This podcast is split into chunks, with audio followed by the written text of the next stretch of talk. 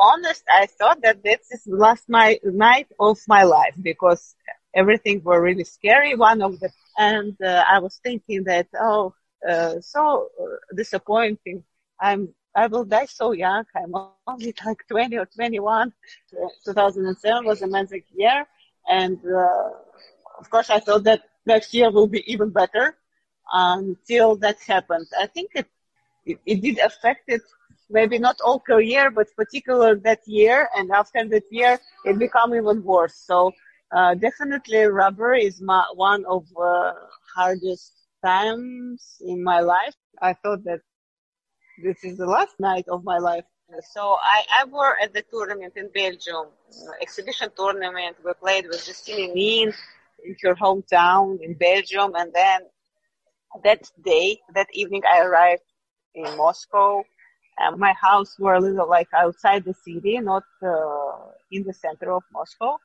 And uh, my mom and my little bro- brother were staying there. And that was the evening when we arrived with my dad from that tournament in Belgium. And we just fell asleep. We were really tired. And then at 3 a.m., there were five. They were, we were sleeping, of course. And, you know, I was lying down. For me, uh, it looked like really huge man. There were five uh, in some kind of like dark clothes. I heard that my dad was screaming from other room, and of course I was started to panic a little bit. And to be honest, I thought that this is last my night of my life because everything were really scary. One of the one of those men were talking with me, and uh, I thought that this is the last last time uh, last time I'm talking with someone. I have a house and also garage. So he was changing the roof. Uh, and garage is like, it's, uh, it's standing together. So from garage, you can come in the house. And that's actually how they, uh, got inside. And they didn't break the door. They went to a housekeeper little room, scared her the bottom from the garage, and they just opened garage and came. So my dad thinks that maybe some people who were changing the roof in garage were involved. And also maybe housekeeper was involved. I was uh, uh, wondering how, how my dad is, how my mom is, and there were people with guns and knives around them at 3 a.m. And of course, I was think I was thinking about my little brother more, and uh, my dad. He's supposed to, have uh, surgery with his shoulder, I was thinking about them more. They were living, they were living quite fast. And maybe they thought that housekeeper can call police or something like that. And they were really fast. Like I heard their steps because I was like, I couldn't see them, but I heard they were really rela- relaxing. And then I heard that one person came and they started to hurry. So they took everything, what they could find, and they found a lot, and they uh, ran away. I also understand that if we would not come that night, my mom and my brother would stay alone.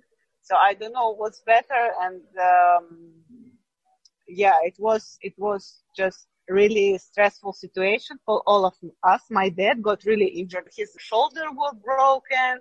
Thanks God, my little brother was sleeping in another room. He, they didn't wake him up.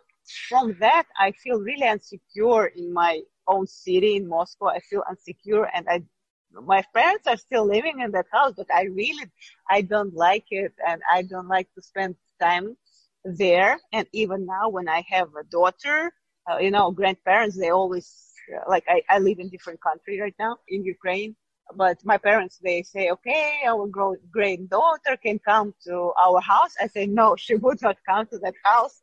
She can come like for a few hours during the day but not anymore. I do i wanted to sell that house to be honest but my parents and my dad say no we get used to it. It's okay. We will have some more security and things like that. But me i really don't like that place anymore. And uh, i was pleased that i still can play tennis, but the quality of tennis, unfortunately, were not that high. But I think that there are some things which you can't control. I'm still alive. My parents are uh, alive and brother, they're healthy. We're continuing uh, to be involved in tennis and commentating. I uh, own my tennis uh, academy back in Moscow. So things could be even worse. Of course, it could be better, but it could be even worse. I could not like I could pass away that night. So you have to think about this because if, if they would not run away, maybe they would, I don't know what were in their, in their mind. I don't know how would that night could uh, end. Well, we are not sure. I think people like this supposed to be in the jail. I'm not sure that this is the right people. I'm not sure if they've been in my house because they were in mass. I don't know, but police said that they caught the group of people, different nationalities, and that they're in the jail, but uh, we are not sure that we are not sure that they were. We we don't know. Yeah, we don't know. This story affected me a lot, and um, uh, that's why that's why I needed some some support from my from my team and from my uh, parents. Maybe some I needed some more support because, um, of course, I had also some kind of expectations uh, during 2008, and it was getting worse and worse. it felt like it never ends, you know. It definitely affected me, and I lost ranking. I lost all the points. Started like I couldn't prepare to the tournaments, and uh, that time I think the main mistake was I had to I had to take a break and practice for two or three weeks at least, and then go and play tournaments. But I didn't do that because I, I wanted to play more and more and more, and it didn't work like this. I would definitely change the schedule. I think it's tough for young player, but you know, when you're young, you feel better anyway. Like when you're 18, you feel better than when you're 38 or something like that. But still, I think there is a limit. There always a limit. All professional sports, it uh, it doesn't help your body, and you're not becoming uh, healthier. You're losing your health. I quit when I was pretty young because normally you want to play until 30 at, at least and I quit when I was 25 because of chronic injury and I really had some issues with my health and I still have it actually but like a little bit it's okay for normal life but uh, I think uh, when you a professional athlete, you have to be ready 100%, but sometimes you feel they are, that you are not ready. Actually, I, uh, I, I thought about that not all the doctors have the answers. And it's really, it's really hard to find like what's going on with you sometimes. Maybe you saw that I was, I was collapsing on court and things like that. And, um, of course, all this stuff made me really unhappy. But I still uh, think that I had a successful career, but I, I could do better. I was really sick uh, before the tournament. I was in Moscow with my coach. I, I supposed to go uh, in Dubai together with my coach uh, to play tournament. But I got really sick. I had some kind of a virus, or uh, I, my my stomach was hurting, and um, I had like I had feeling that I'm really like really sick, and my parents told me, okay, maybe it's not the best idea to uh, go in Dubai. Maybe you have to take some rest. And I said, no, I have to go because uh, I got into the main draw and I'm playing fine. So, so I went together with my coach. I don't know how I won that first match. I felt not that bad actually during match with Khantukhova.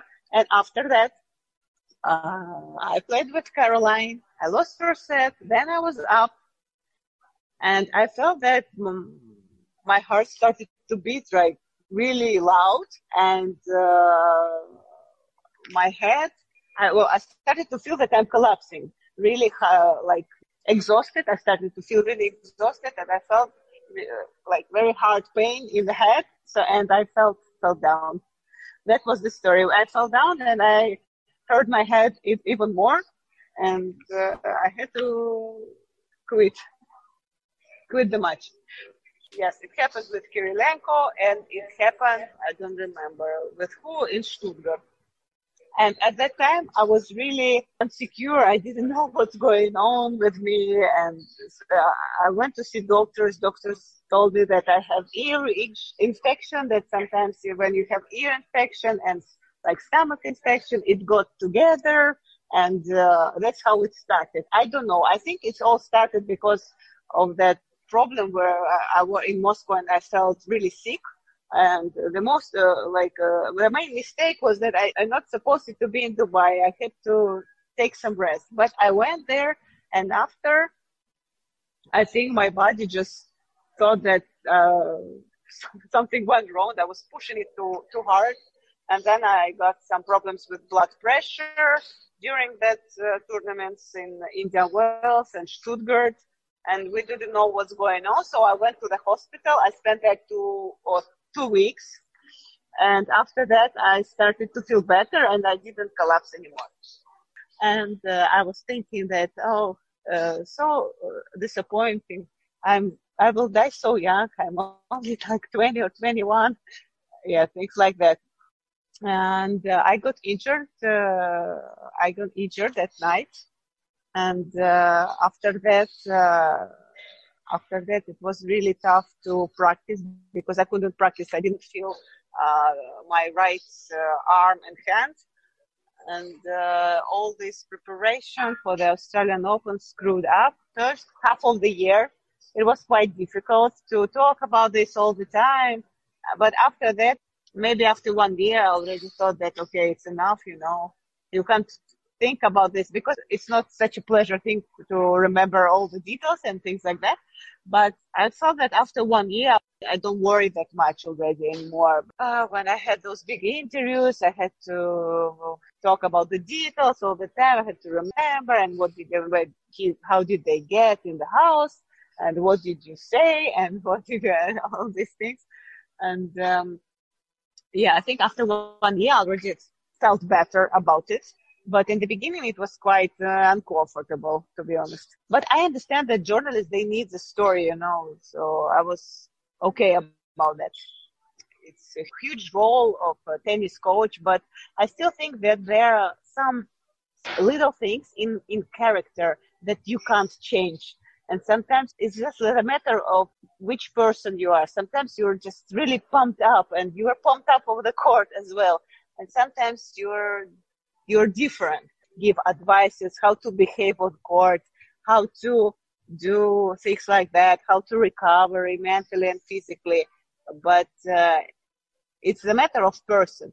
If person can fight and if uh, player is really desperate to win, it's completely different thing. You can't teach this, you know, uh, in, in Russia we say uh, coach can teach how to play tennis, but he can't teach you how to win because professional player is alone on the court because he's supposed to be pumped up, have character, be aggressive and all things like that. I think Russians are, they are strong and they're a bit maybe hard.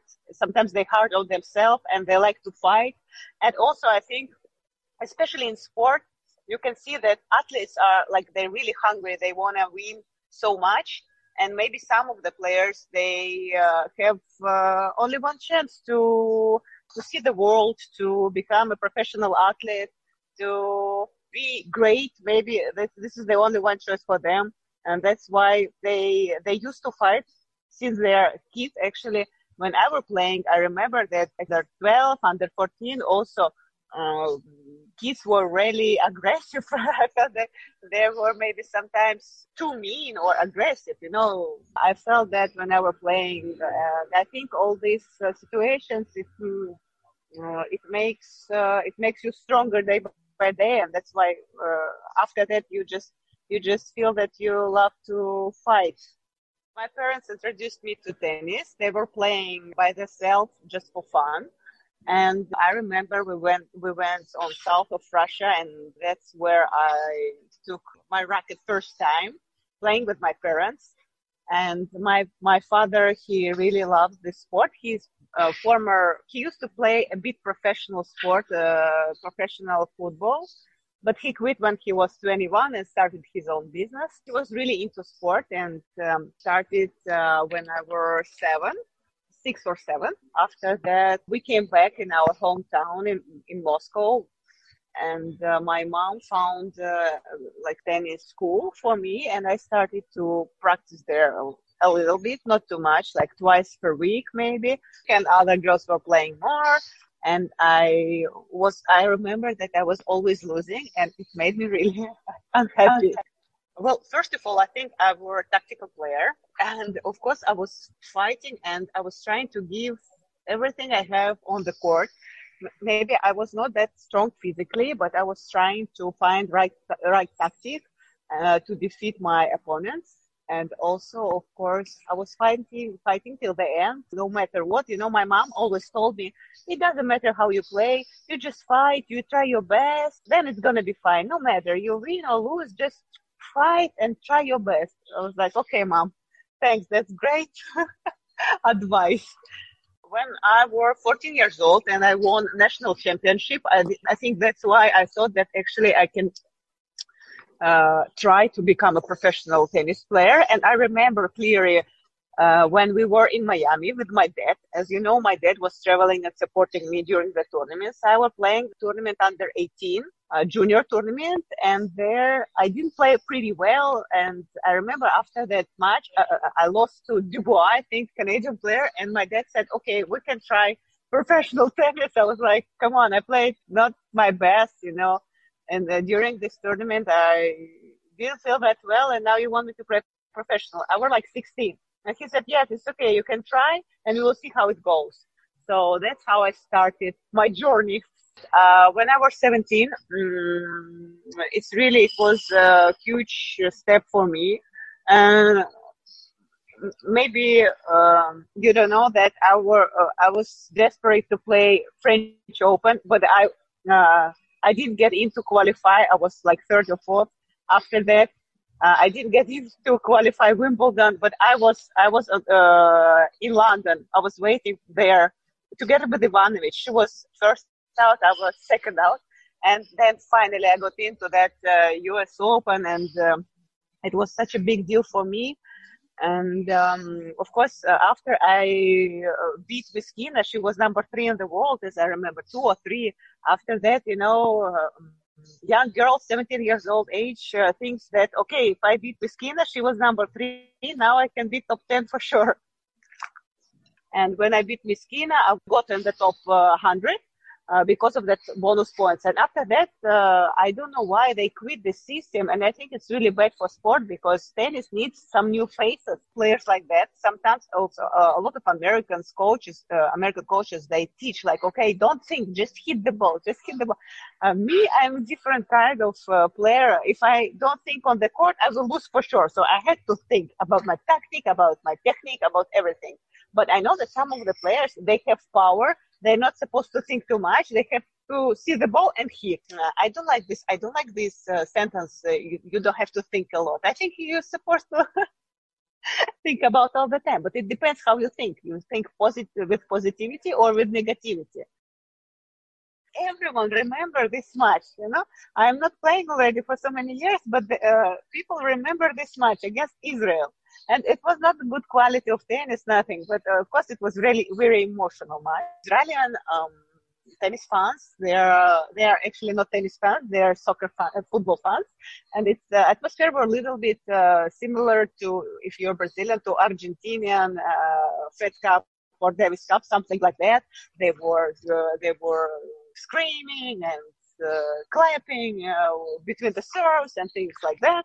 And uh, I got really mad. And for me, I have this thing when I get really mad, I start to, I'm starting to play better. Sometimes even my dad said, okay, you have to be really angry. You, I have to make you angry somehow and then you will win for sure. you know what? You know what? I feel a bit like uncomfortable and uh, a bit shame uh, of shame that uh, I was screaming. I'm watching right now. It's like, know, it's not possible to scream like that. Come on.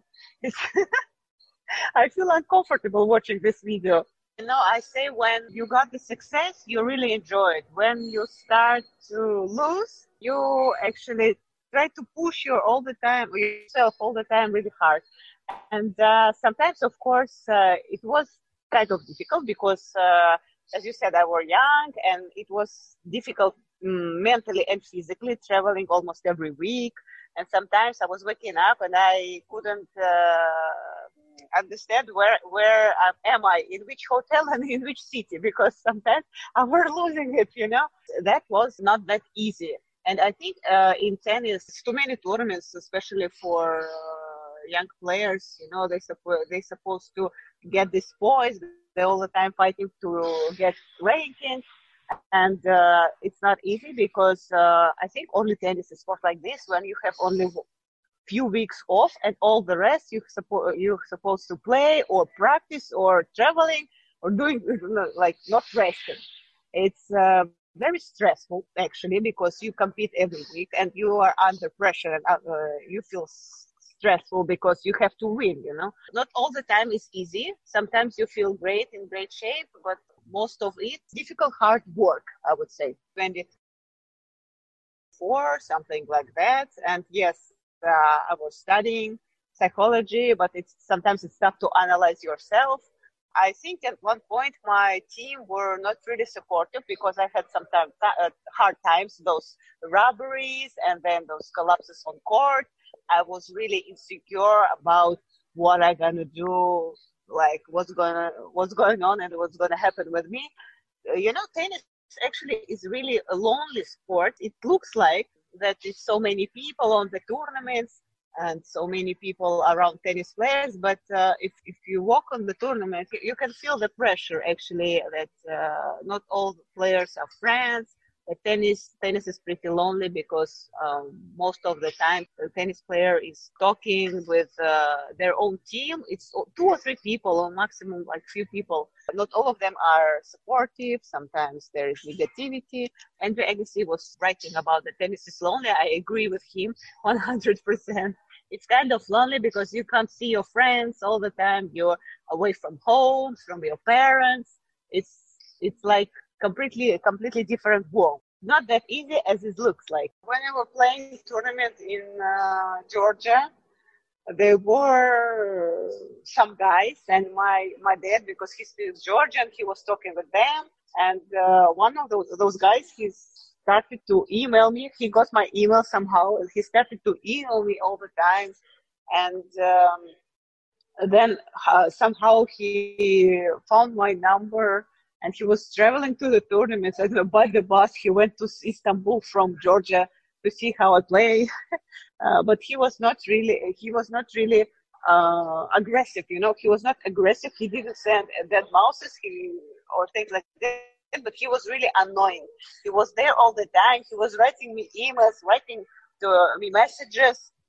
And uh, it was really annoying. And sometimes he he were coming uh, during like kids clinics and I thought some, I felt that I cannot uh, do anything about it. You know, if this guy will have, I don't know, knife or something like that, I can't do anything about it. So I, I felt really insecure. You know, one time he went even in Moscow to my tennis school to see a clinic with kids, and security didn't let him inside. He said that he came with a kid, but he doesn't have kids. He, he came alone and it's really it's it's really weird story. I think uh, it's kind of dangerous. You know, you don't know what's going on in other people's head, and uh, you can't control uh, other person. You, you have to you have to feel safe if you are especially professional athlete. You're supposed to feel like pretty. You have stress already on the court. You don't need other kind of stress beside the court as well. There is one Georgian restaurant in Moscow where we uh, we're spending our time. Me and my parents. They really love Georgian food, and we're spending our time there. He came there and he was trying to find uh, me, and he left a paint. he left a paint. He said, "Please, if Anna will come here, give it to her." Well, of course, I didn't take this paint, and I told security, please don't let him anymore because I don't know what this guy can bring next time. 2007 was a magic year. Well, I felt that that year I were really consistent. I always felt good uh, when I played in US uh, on hard courts. I think Surface suits my game pretty well. It was also up and down. Sometimes I played better, sometimes I played worse. Uh, that year were different. Definitely, it was the toughest loss in my career. The US Open uh, because I had some expectations and uh, okay, at least I wanted to play at 50% or of what I can. And I couldn't. It, I, I, was maybe I was too nervous because uh, semifinal, uh, things like that. Uh, it's, it's, really big for me, and uh, I were I were nervous. But I won first set, and I felt that we both are playing incredibly awful. we played so bad, both. I was so windy. And I thought about, I can't believe this is semi-final and we're playing like this, you know, pushing the ball. and uh, after that, Sveta started to play better. And, uh, of course, she beat me. And I was disappointed. And I remember I was crying. I was crying at the press conference. I was crying in the hotel. I was crying. Uh, oh, I don't know, two or three days. Have reflection all the time. Uh, if I lose, I continue to think about that like, oh my God, how could I lose? Why did I lose? If I would put this shot two centimeters out, if it, uh, if ball will uh, like got in the line, maybe it would change the match. And you think about this all the time, and you're like, you know, in Russia we say eating yourself. You're eating. You're with all this negativity. You are feeling like how how painful it is. I think this is uh, on some point it's good because uh, I see some play- some of the players and they're like, oh, okay, I lost. It's it's fine, and I go to the party or things like that. Also, uh, actually, with most of Russian players, with most of good Russian players, they're they have this reflection. You know, they starting to uh, think about their mistakes, and sometimes it sometimes it's good, sometimes it's bad because uh, you can't think about this negativity all the time you're supposed to change a picture. That's why uh, you just think about it a little bit, have to understand your mistakes and your maybe tactics, technical mistakes, and then go and practice more and practice again. But if you're stuck in, the, in this moment, it's really bad. I think uh, it's kind of a huge problem for some of the tennis players. They think about their losses too long and too much. Yeah, I was thinking that I still can get better. I was trying to find my game with different things, with different uh, strategics, and was think, changing my technique. Even was trying, I was trying to mix it up. But uh, as I said, I think the main um, point for me was that my uh, uh team were not really supportive, you know. But uh, they got supportive already too late when I got injured and uh, and I was already 25. And um, uh, during this tough time, uh, when uh, especially especially when player is really hard on himself, you know, I was really very hard on myself. I was thinking about these losses all the time. I was pretty negative sometimes, maybe too negative. There are two different ways to talk with your player. For example, you can be negative, you can push uh, your player with negativity, or you can make some positive notes. You can like support. And sometimes I think I was at this point where I needed some support from my close ones, but I didn't get it. And after I got that injury, like chronic injury, and uh, my career were were over. I was so hard on myself during all the losses. I don't even remember about which what was like the point where I uh, what was the point? I played in Washington. Mm, I was not thinking that much even about uh, I win or I lose. I was thinking about my game more. You know, I was trying to find this rhythm, this game, this technique and tactic. I was thinking about that. Uh, never thought about that I'm I'm losing and that I play bad. I was trying to mm, trying to work and found the find the solution uh, toughest loss was uh, the last um, uh, last match with Pueblo because I had cramps back cramps because of that chronic injury, uh, really bad cramps, and I was even screaming and suffering so much. And this, this, this was the point when I thought, okay, maybe I should uh, about myself, first year were really tough because I always had this pain and it was really annoying and I couldn't get rid of the of it. I didn't want to make a surgery because different doctors, you know how it works. Different doctors say different things. Some of them they say uh, you need a surgery. Some of them you don't need a surgery, even for normal life, not to play on professional level. For normal life, they said that I needed a surgery in my neck and low back.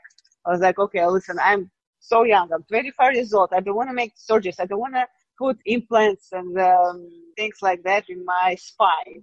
With, with all this situation, I felt uh, really sad and maybe as well depressed because you feel pain all the time. You wake up. You. I thought that I passed that line pretty, uh, pretty fine. So after first year of my injury, I fixed my back and I started to I started to commentate. I started to think about my own academy. I started to see my friends more, to chat with friends, to think about different projects, and uh, it helped me a lot. Also, uh, I got married. Now I have a little kid, so I think it was it was tough period of my life, but it's not like you know this is not the end. Life still continues. There are so many different things, different uh, except sport you can see the art, theaters, different stuff. And now finally I, I have time to see all the world and something else beside tennis court. so um, I'm pleased that I had that moments in my career with uh, with tennis. I think tennis really suits my character. character. And uh, well, it happened with me. Of course, it's pretty sad and it affected me.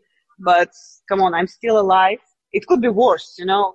So it could be better, it could be worse. It could be much worse.